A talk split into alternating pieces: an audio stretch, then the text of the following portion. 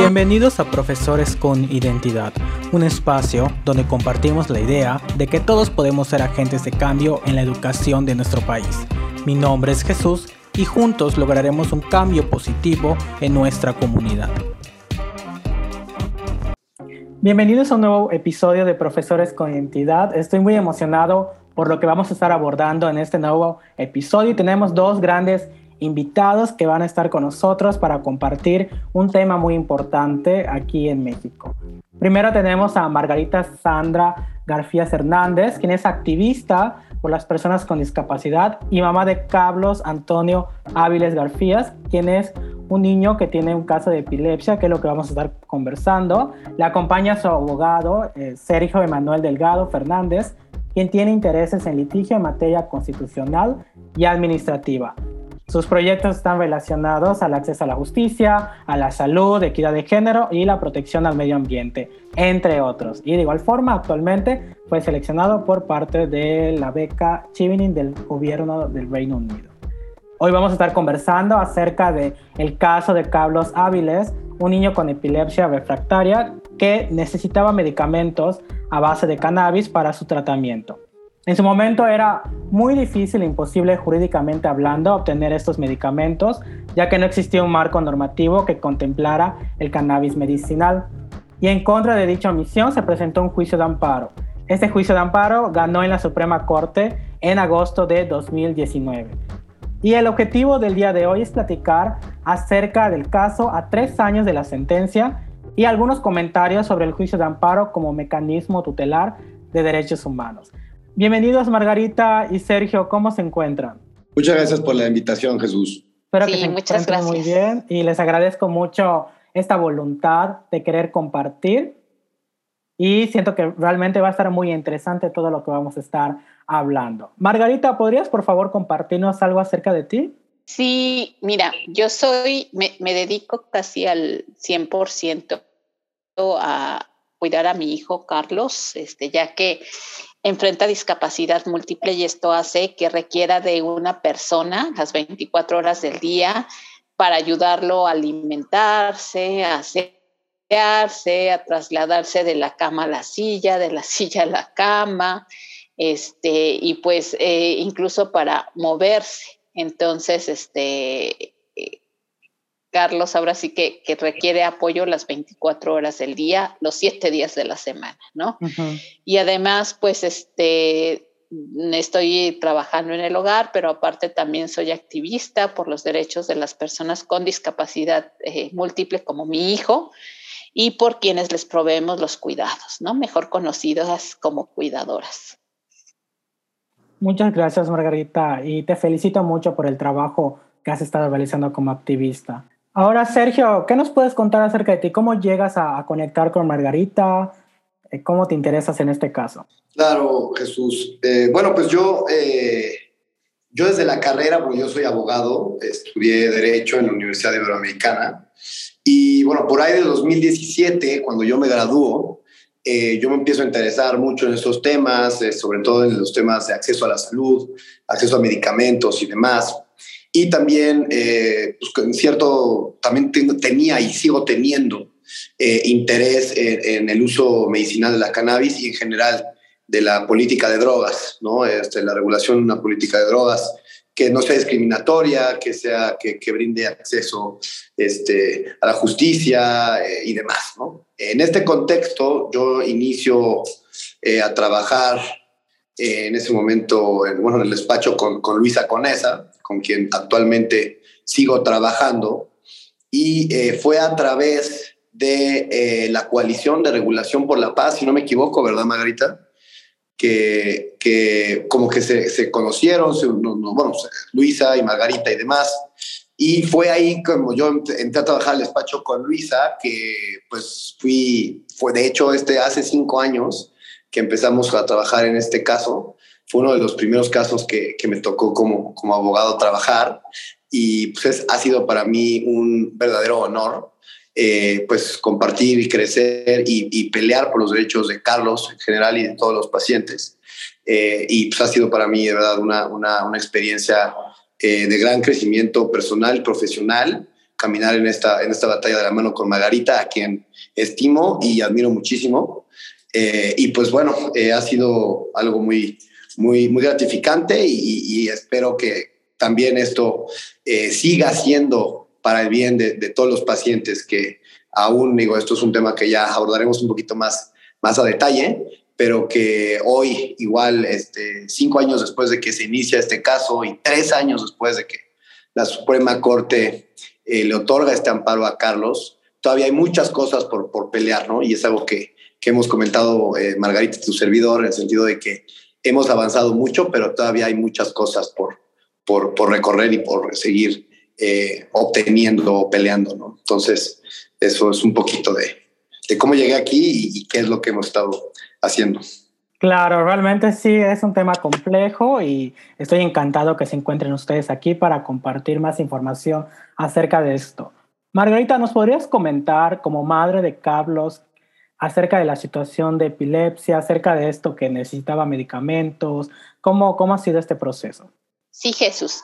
Mira, yo te quiero comentar que de todas las personas que en el mundo viven con, epilepsia, dos terceras partes tienen una epilepsia que se logra controlar máximo con dos fármacos eh, que se dan a dosis adecuadas, ¿no? Este, y son personas que viven una vida plena, ¿no? ¿Por qué? Porque al igual que otros diagnósticos crónicos como son la hipertensión, la diabetes, etcétera, estando bajo control pueden seguir con su vida, ¿no? Y no deben de tener ninguna restricción.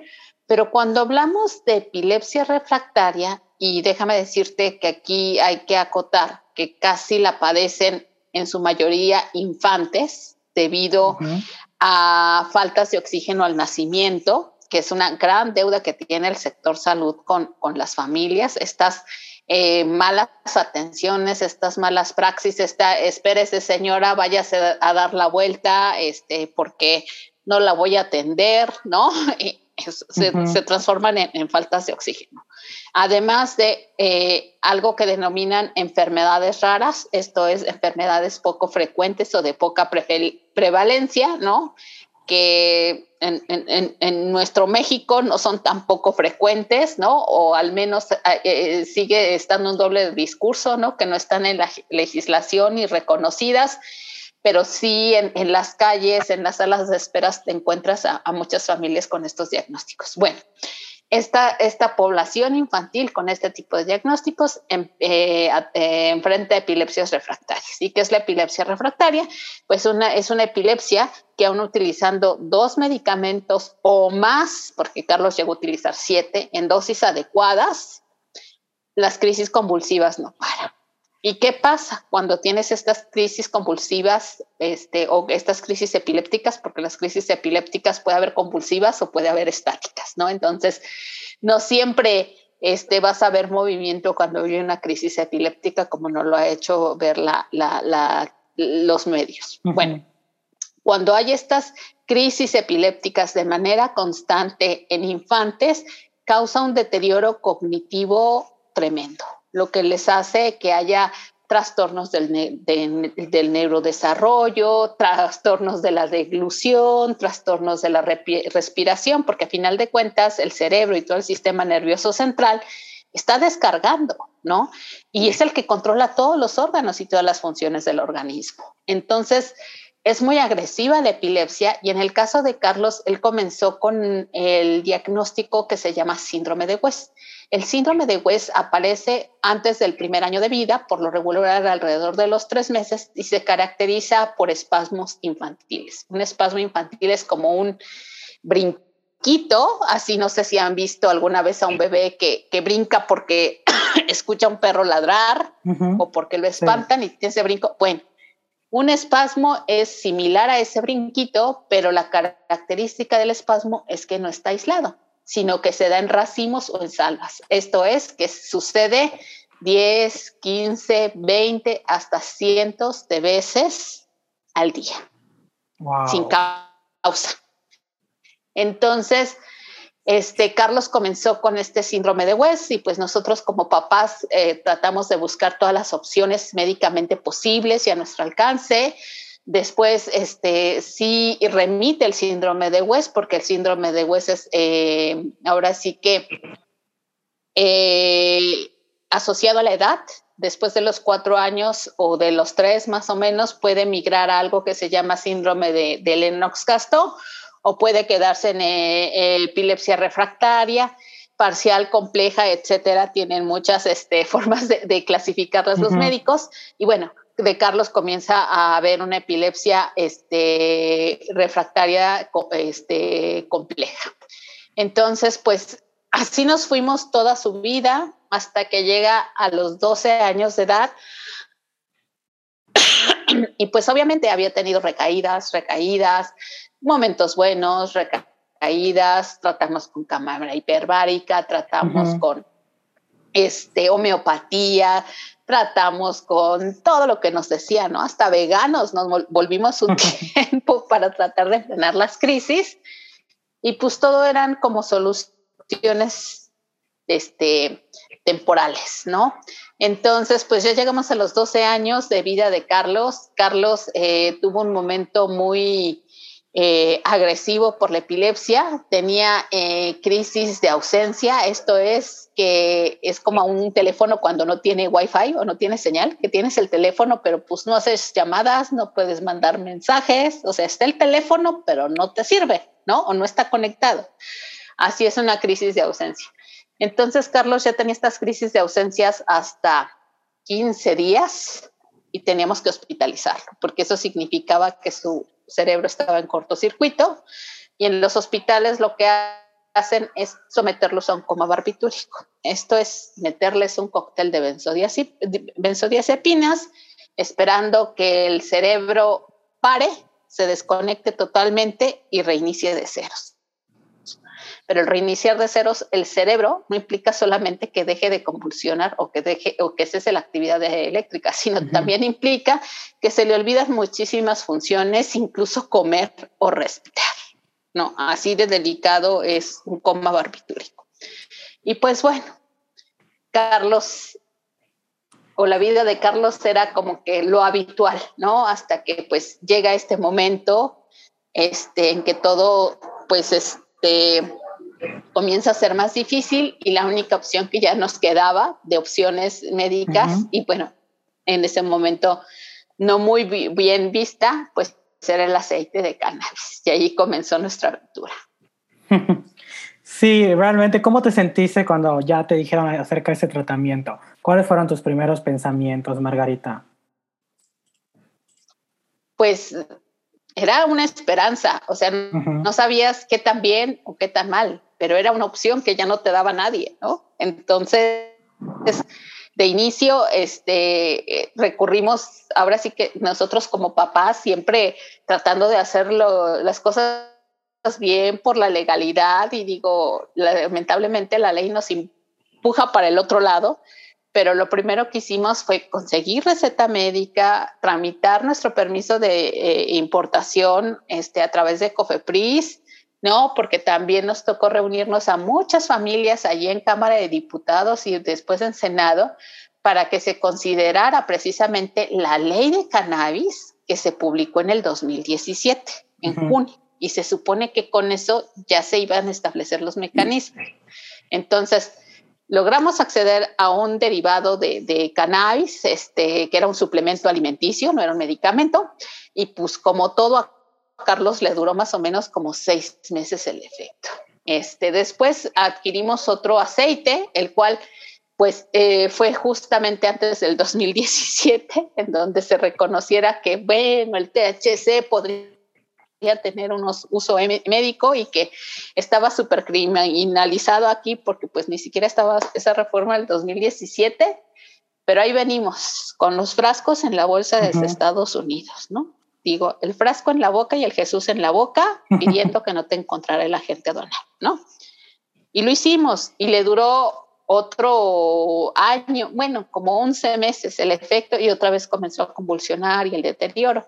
Pero para entonces yo ya había visto muchos tutoriales en YouTube y había aprendido que Carlos necesitaba un derivado de la marihuana, porque digo, ahorita este, hay que eh, saber que la marihuana tiene dos variedades, una que se llama cáñamo y que es de uso mayormente alimentario y para este, hacer eh, suplementos alimenticios y también de usos industriales como bioplásticos, este, gemcreto y otras cosas así. Y después está la marihuana, ¿no? A la que también se le llama cannabis medicinal y que además del uso lúdico, pues tiene todo este espectro medicinal. Y bueno, ya para ese entonces sabía que el cáñamo, pues como suplemento lo iba a tener bien alimentado, pero pues no era un medicamento, que yo necesitaba marihuana. Bueno, Carlos necesitaba marihuana.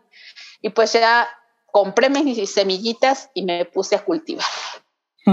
Pero obviamente la importación de ese suplemento con THC fue por nuestro riesgo, porque no había ley, ¿no? Y aún no se puede importar nada.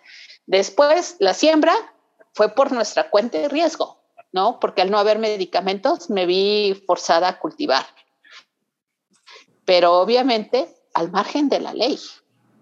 Y después, digo, ya te explicará Sergio, en todo esto de cuando dice, él, eh, llega el caso a la Suprema Corte de Justicia de la Nación y mandata a la Suprema Corte de Justicia de la Nación, sí, denle los medicamentos a Carlitos, y pasan como seis meses para que el IMSS comience a reaccionar y diga, a ver, vamos a revisar a Carlitos, vamos a ver qué le damos, ¿no?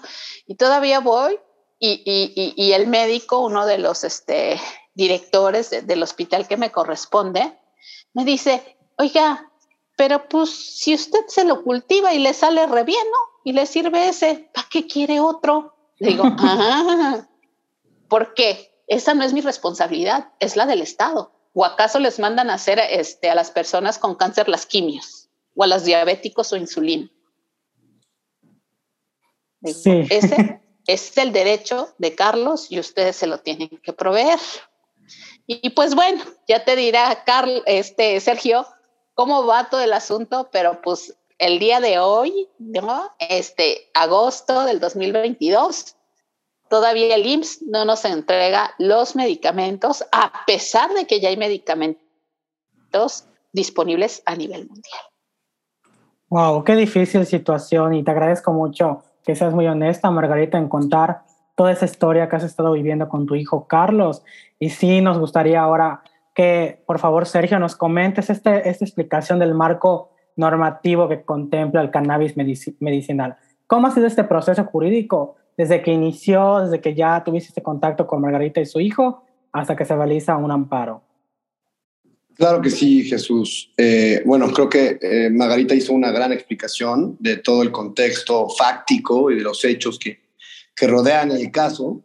Eh, respecto al tema normativo, podremos decir que el uso medicinal o de la cannabis se encuentra tiene su origen en esta reforma de 2017 que ya había previamente comentado Margarita anteriormente, eh, y voy a explicarla un poco, o sea, lo, lo más breve posible.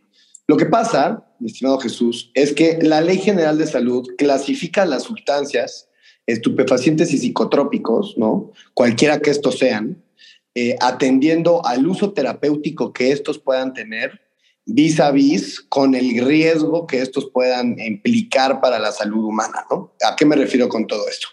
Ahí tenemos, por ejemplo, eh, eh, habrá algunas eh, sustancias ¿no? que pues, no tienen ningún uso terapéutico y que además tienen un grave o implican un grave riesgo para la salud pública, ¿no? Como lo es, por ejemplo, como lo es la cocaína y como la es las anfetaminas, todas estas eh, eh, drogas en este caso, ¿no? Que, que eh, pues de primera mano no tienen ningún uso terapéutico y que también implican un grave riesgo para la salud pública, ¿no? En este caso, lo que pasaba antes de la reforma de 2017 es que la cannabis estaba contemplada en esta fracción 1 como una sustancia que no tiene ningún efecto terapéutico y que además implica un grave riesgo a la salud humana. ¿no? ¿Esto qué significaba? Esto, esto implicaba que eh, no se podía utilizar como medicamento en ninguna de sus presentaciones y que la ley contemplaba la cannabis, en este caso el THC, que es la sustancia activa o psicotrópica de la, de la cannabis. Hay dos está el CBD y está el THC, ¿no? El CBD es un estupefaciente y la, el, bueno, el THC es un psicotrópico, que es ahorita eh, abundamos un poquito en eso. Pero, eh, digo, para volver al origen del uso medicinal de la cannabis, eh, esta reforma que estamos comentando de 2017 modifica la Ley General de Salud y cambia al THC de la fracción primera, esto es sin ningún efecto terapéutico, pero con un grave riesgo a la salud humana, a las fracciones 2 y 4, esto es que tienen algún uso y amplios usos terapéuticos, ¿no? Esto fue muy importante porque en este contexto, esto se da en 2017, pero antes de esto ya se habían visto algunos casos que fueron muy famosos. Por ejemplo, está el, caso de Grace Elizalde, ¿no? una niña con síndrome de West igual, que también requería de un medicamento a base canábica y que no podía hacerse de él justamente por este vacío normativo que existía. Este caso eh, fue de los primeros que que impulsó en este caso una suspensión para poder importar este medicamento, que en este caso eh, fue Charlotte's Web, un medicamento que, utilizaba Grace, y que eh, todos estos, todos estos, este contexto, por ahí también en 2015 se da la primera sentencia de Smart para uso, el uso recreativo, eh, digo, adulto de la cannabis. Entonces, a lo que voy con todo esto es que se veía venir una ola, ¿no? De, también desde muy, muy impulsada desde la sociedad civil, justamente demostrando todas estas eh, bondades médicas del THC y del CBD o en general de la, de la cannabis. Y es esta, eh, eh, toda esta inercia lo que lleva a que se reforme esta ley general de salud y se contemple a la cannabis como que tiene un valor terapéutico y que se puede usar para el tratamiento de diferentes condiciones, diferentes enfermedades y demás. ¿no? ¿Cuál es, qué fue el problema? El problema es que si bien la Ley General de Salud contemplaba a esta, ahora al THC como un, con un uso medicinal, no existía un andamiaje regulatorio ni, ni, ni jurídico, ni legal para que se hiciera realmente palpable este beneficio médico de la, de la cannabis. ¿no? ¿A, qué ¿A qué me refiero con todo esto? Sí, la ley lo contemplaba, pero no existía un reglamento que llevara a las manos los pacientes esa, esa reforma del 2017. ¿no? En este contexto es que se empieza a fraguar el caso de Carlos. Eh, esta reforma le obliga a la Secretaría de, de, Salud, al Ejecutivo, para que en 180 días posteriores a la publicación de esta reforma de 2017, la, ley, la Secretaría de Salud modificara o adecuara todos los reglamentos o toda la normatividad necesaria para poder eh, dar uso o hacer frente a esta, a, esta, a esta obligación y a este derecho de los pacientes para poder adquirir eh, medicamentos canábicos. ¿no?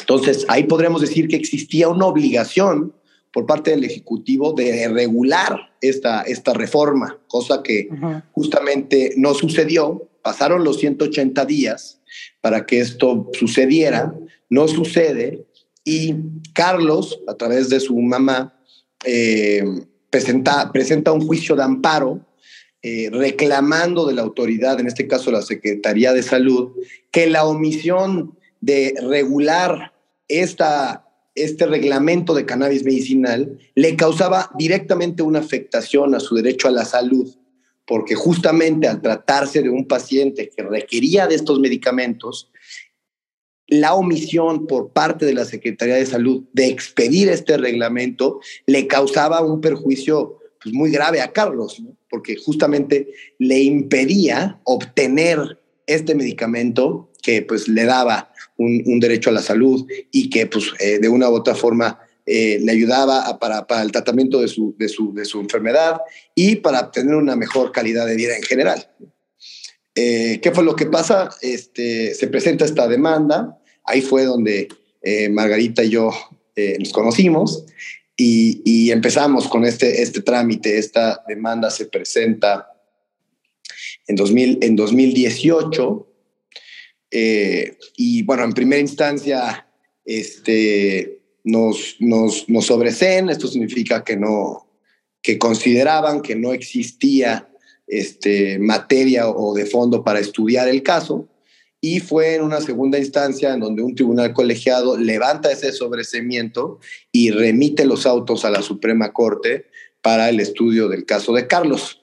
Esta, digo, después del estudio, este, se, se, dicta sentencia en agosto de 2019 eh, por estas fechas. Eh, y este, esta, este caso fue paradigmático por tres razones en particular. La primera, porque generó un desdoblamiento de un principio en el juicio de amparo que se llama eh, retroactividad. Bueno, el, tema este, de las sentencias, ¿no? Es un principio de relatividad de las sentencias, que significa que solamente puede tener eh, efectos jurídicos eh, en la vida o en la esfera jurídica de un particular, un juicio de, o sea, la sentencia de un juicio de amparo solo puede eh, beneficiarle a la persona que presenta esta demanda, ¿no? Entonces, en este caso, nosotros consideramos que fue un caso pragmático que desdobló este principio de relatividad de las sentencias, porque si bien Carlos estaba reclamando por propio derecho que la omisión por parte de la Secretaría de Salud de expedir este reglamento le causaba un perjuicio, la sentencia al obligar a la Secretaría de Salud a emitir este reglamento de una u otra forma terminó repercutiendo también en la vida de muchísimos otros pacientes que también necesitan estos medicamentos y que no habían presentado el juicio de amparo, pero que el efecto de la, de la demanda que presentó Carlos, de una u otra forma, le impacta en su vida jurídica, porque ahora, derivado de este caso, ya hay un reglamento, ¿no?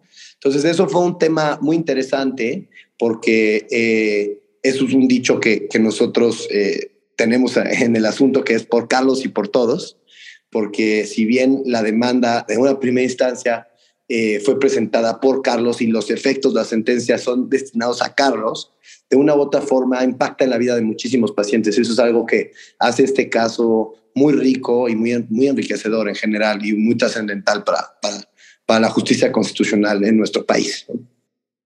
En un segundo momento, también eh, es una sentencia paradigmática porque tiene tres efectos este, muy, muy concretos. El primero es que se emitiera esta, esta, este reglamento, obligar, la Suprema Corte obliga este, a, la, a, la Secretaría de Salud a expedir el reglamento y también eh, le obliga a la, a la Secretaría de Salud a entregarle este medicamento canábico a Carlos, ¿no?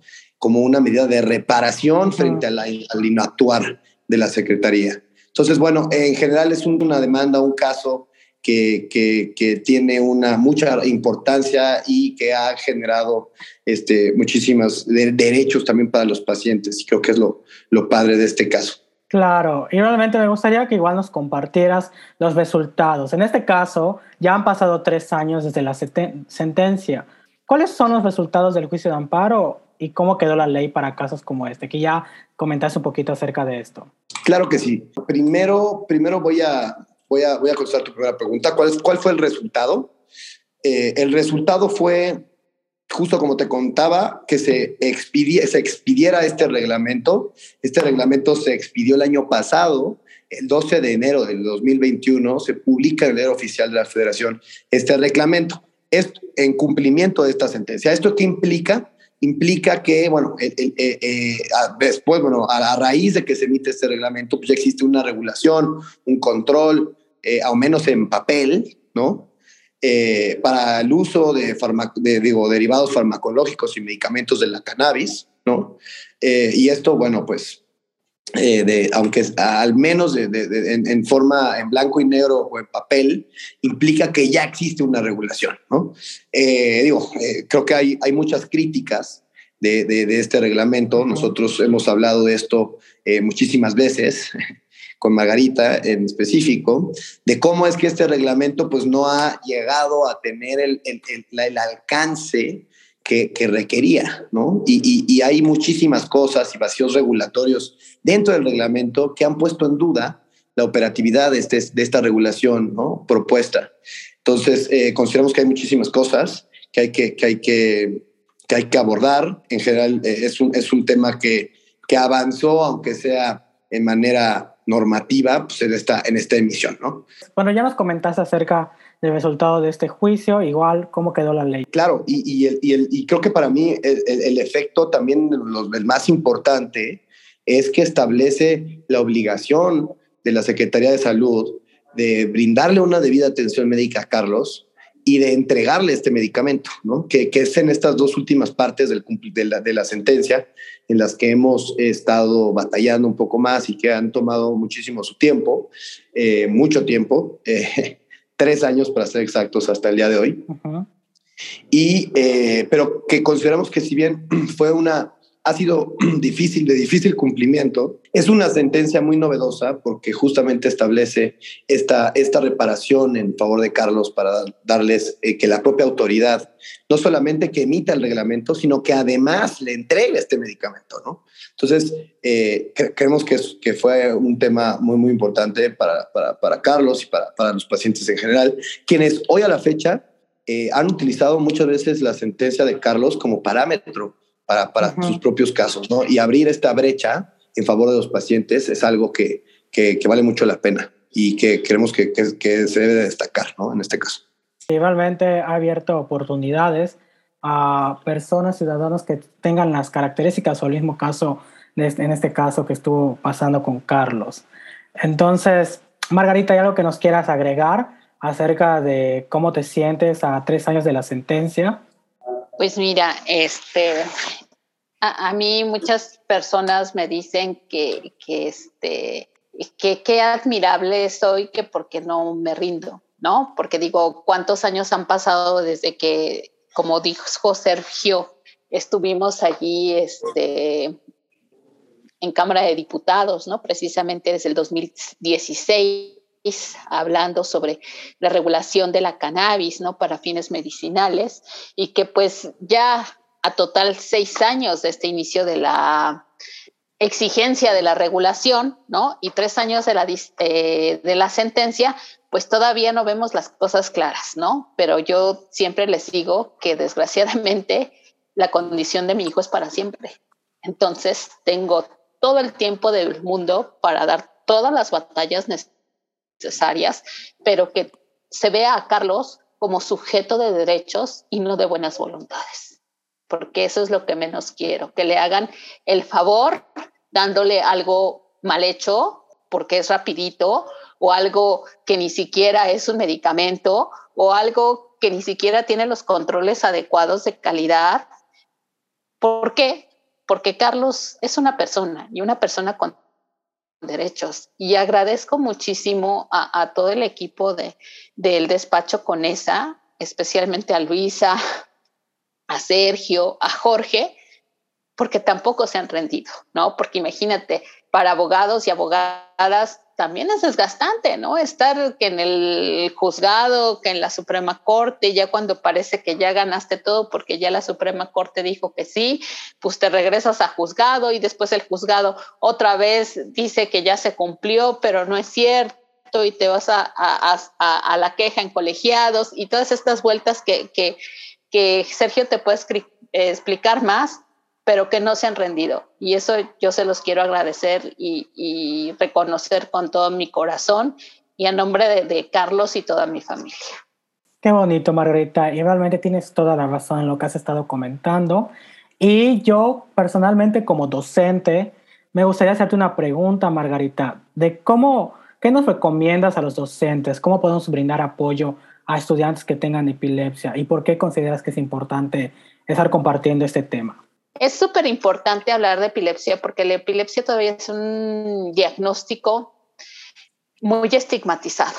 Por lo que hemos visto en todos los medios de comunicación, pensamos que pues una persona con epilepsia, al tener epilepsia, se nos va a caer al piso, va a echar espuma por la boca y, y nos va a espantar a todo el mundo cuando este, la, la, ahora sí que no todas las crisis epilépticas se manifiestan de esa forma como nos los han hecho conocer los medios.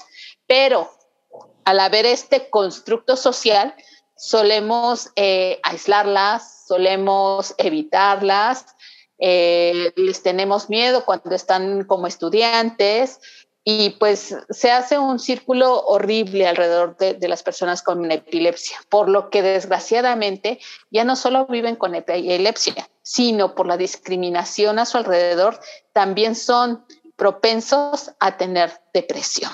¿No? Entonces creo que es muy importante comenzar a incluir de manera informada. ¿Por qué de manera informada? Porque las estadísticas a, nivel mundial nos dicen que una de cada diez personas a lo largo de su vida va a tener una crisis epiléptica. Y digo, no pasa, dices, ay, una de cada diez personas, no es mucho. Pero mi pregunta y el planteamiento aquí debería ser, ok, una de cada diez va a tener una crisis epiléptica, pero el punto aquí es si las otras nueve están preparadas para atender o reaccionar ante una crisis epiléptica de esa una persona que la va a tener a lo largo de su vida. Y las crisis epilépticas no se van a dar precisamente por el diagnóstico de epilepsia, se pueden dar por un golpe de calor, se pueden dar por fiebre, se pueden dar porque te pegaste en, este, algún lugar, se pueden dar por un bajón de azúcar, ¿no? Pero ahí va a estar la crisis epiléptica. Solamente una de cada 26 personas en el mundo va a tener el diagnóstico de epilepsia. Pero es algo tan necesario informarse y no eh, discriminar, sino aprender, ¿no? Y darles el espacio a las personas, porque incluso nosotros estamos en riesgo de que al llegar la tercera edad desarrollemos epilepsia, ¿no? Como parte del envejecimiento. Entonces, es muy importante tenerlo en cuenta y yo les invito a que a través de AMENA, que es la Asociación eh, Mexicana de Epilepsia en Niños y Adultos, soliciten información gratuita en sus escuelas creo que ese es un gran primer paso porque, como te digo, una de cada diez personas a nuestro alrededor va a tener una crisis epiléptica a lo largo de su vida, o incluso nosotros. Muchas gracias, Margarita, por compartir cómo podemos tener más información y pues tener muy en cuenta esto. Me quedo mucho con eso que acabas de comentar, que si bien pensamos que solamente una persona de 10 va a tener esta situación, es importante reconocer qué vamos a hacer las demás personas para apoyar estos casos. Te agradezco mucho, Margarita.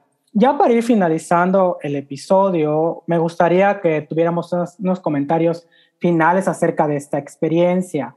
Em, Sergio, ¿nos podrías compartir alguna experiencia significativa de este aprendizaje que has tenido durante este proceso? Este, claro que sí, Jesús. Bueno, como yo te comentaba hace rato, para mí ha sido un verdadero honor formar parte de, de, este, de este caso. Para mí me ha, me ha he aprendido muchísimo de, temas eh, médicos y farmacológicos, de los medicamentos, de los controles y de todas las, sobre todo de todas las bondades y de todas las eh, los usos terapéuticos que tiene la cannabis y cómo verdaderamente puede cambiar la vida de alguien un aceite hecho a base de, de esta, de esta planta, ¿no? A veces creo que eh, en la sociedad o apenas creo que vamos caminando en, en, esa, en, esa, en, ese, en ese camino de, cambiar esta concepción que se tiene, ¿no? La planta. Eh, y, justamente reconocer todas las bondades y cómo verdaderamente un medicamento naturista o natural, que tiene como base una planta, puede verdaderamente cambiar la vida de alguien. Y, para mí, cuando yo eh, primero conocí a, Carlos y a Margarita y, y, conocí o leí el expediente clínico pues verdaderamente es impactante cómo, cómo la vida de Carlos ha cambiado para bien a raíz de que, de que se le han suministrado ese tipo de medicamentos. Y bueno, para mí también eh, ha sido muy, muy padre muy bonito ver este camino de, de cómo eh, Carlos ha crecido y cómo su salud también ha ido mejorando. Y pues eso para mí es, creo, la, la satisfacción más grande que este asunto me pudo dar, eh, que es ver cómo verdaderamente eh, mi trabajo, en este caso el, litigio constitucional, el juicio de amparo, verdaderamente puede cambiar la vida de alguien y, de muchas otras personas.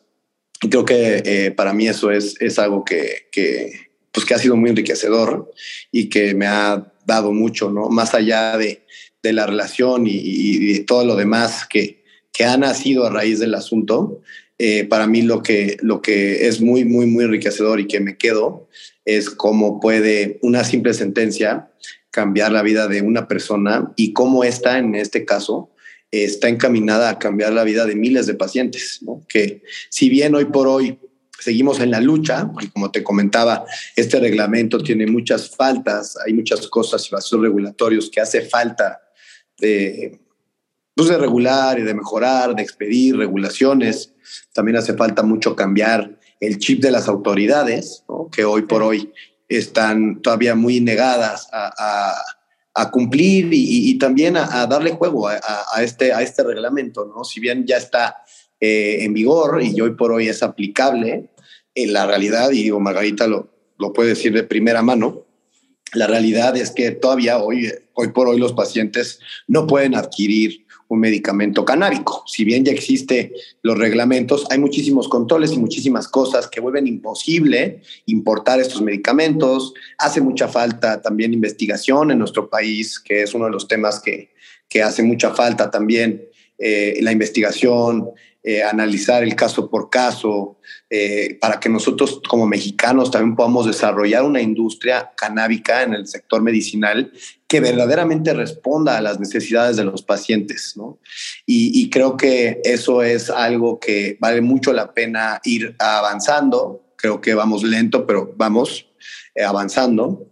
Y bueno, en general, eso para mí ha sido lo que más me ha dejado este asunto y bueno, más allá de, de la admiración y, la amistad que ha nacido a raíz de esto, tanto con Margarita como con otros participantes y activistas en el sector, pero justamente ver esa, esa parte de cómo, cómo cambia o puede, cómo puede repercutir eh, un juicio o una sentencia que al final es papel y tinta en la vida de alguien, es algo que pues me, me, me parece muy interesante. Muchas gracias, Sergio. Realmente sí ha sido algo muy interesante lo, todo lo que has compartido y te agradezco mucho que igual seas el que comparte la perspectiva desde el lado jurídico. Y en todo esto que has sido un actor muy importante de todos los que han comentado, pues agradecemos que cada vez más se vaya abriendo más estos temas y lo importante que la gente conozca sobre esto. Margarita, nos gustaría ya por último escucharte a ti como activista, como madre, tu, alguna experiencia significativa que hayas tenido durante este proceso. Pues el aprendizaje conjunto, ¿no? Porque creo que eh, también digo, este Sergio, hace mucho énfasis en la sentencia, pero siento que sin un buen proyecto, ese donde yo les digo, donde ponen ellos la pluma y el corazón, o sea, no cambia a los jueces, ¿no? Esos, esos proyectos que, que, redactan ellos en donde unen este, el corazón, la pluma, el conocimiento, la experiencia, ¿no? Y que ya se lo ponen ahí al juez, es lo que hace que el juez este, cuestione lo que está pasando, ¿no? Y que en base a eso, pues se dé la sentencia. Entonces, creo que eso también, el, estar con Sergio, con todo el equipo de, del despacho, pues ha sido un aprendizaje tremendo, ¿no? Porque digo, yo, yo sabía que Carlos tenía derecho como infante y como persona con discapacidad, pero ya cuando ellos comienzan a, tejer todos estos este, proyectos y ponen ahí todas las leyes este, que están ahora sí que concatenadas, pues te das la, el, cuenta de toda la magnitud de respaldo en derecho que tiene Carlos, ¿no? Y todas las personas que al igual que él necesitan medicamentos canábicos o que son eh, infantes, como Carlos lo era cuando iniciamos este camino, o que son pacientes, o que tienen un sinnúmero de interseccionalidades, ¿no? Y creo que eso es lo, lo más bonito, ¿no? El, aprender mutuamente este, de todo este proceso y pues también, ¿no? La amistad, como dice Sergio, que se va forjando en el camino. Te agradezco mucho, de verdad, Margarita, que seas esta voz de, estas, de esta situación, de, los, de las personas que, que viven con esto y que compartas tu experiencia, que es muy significativa y que es muy importante tener espacios para poder hablar de esto. Les agradezco tanto a ti como a Sergio por compartir y, llenarnos de conocimiento de todo esto, porque muchas veces, como bien comentaste, Margarita, solamente tenemos las ideas de lo que vemos en los medios televisivos y tal vez no nos metemos tan a fondo a conocer realmente cómo está la situación con las personas que viven con epilepsia y todo lo que abunda a su alrededor. Entonces les agradezco mucho, Margarita, Sergio, por su tiempo, por el querer compartir y por todo lo que están haciendo en este camino. Muchas gracias. No, hombre, nada que agradecer. Muchas gracias a ti, Jesús, por el espacio y, bueno, aquí estamos. Espero que sea de mucha utilidad, eh, tan didáctica y, para muchas, digo, tanto para docentes como para pacientes y que pues, este podcast llegue a los oídos necesarios que, que pueda ayudar y eso es para, para mí lo, lo más importante. Gracias, Jesús. Y muchas gracias. Y eso vamos a estar haciendo, compartir esta gran historia. Muchísimas gracias por escucharnos. Espero que te sea de utilidad en cualquier área de tu vida.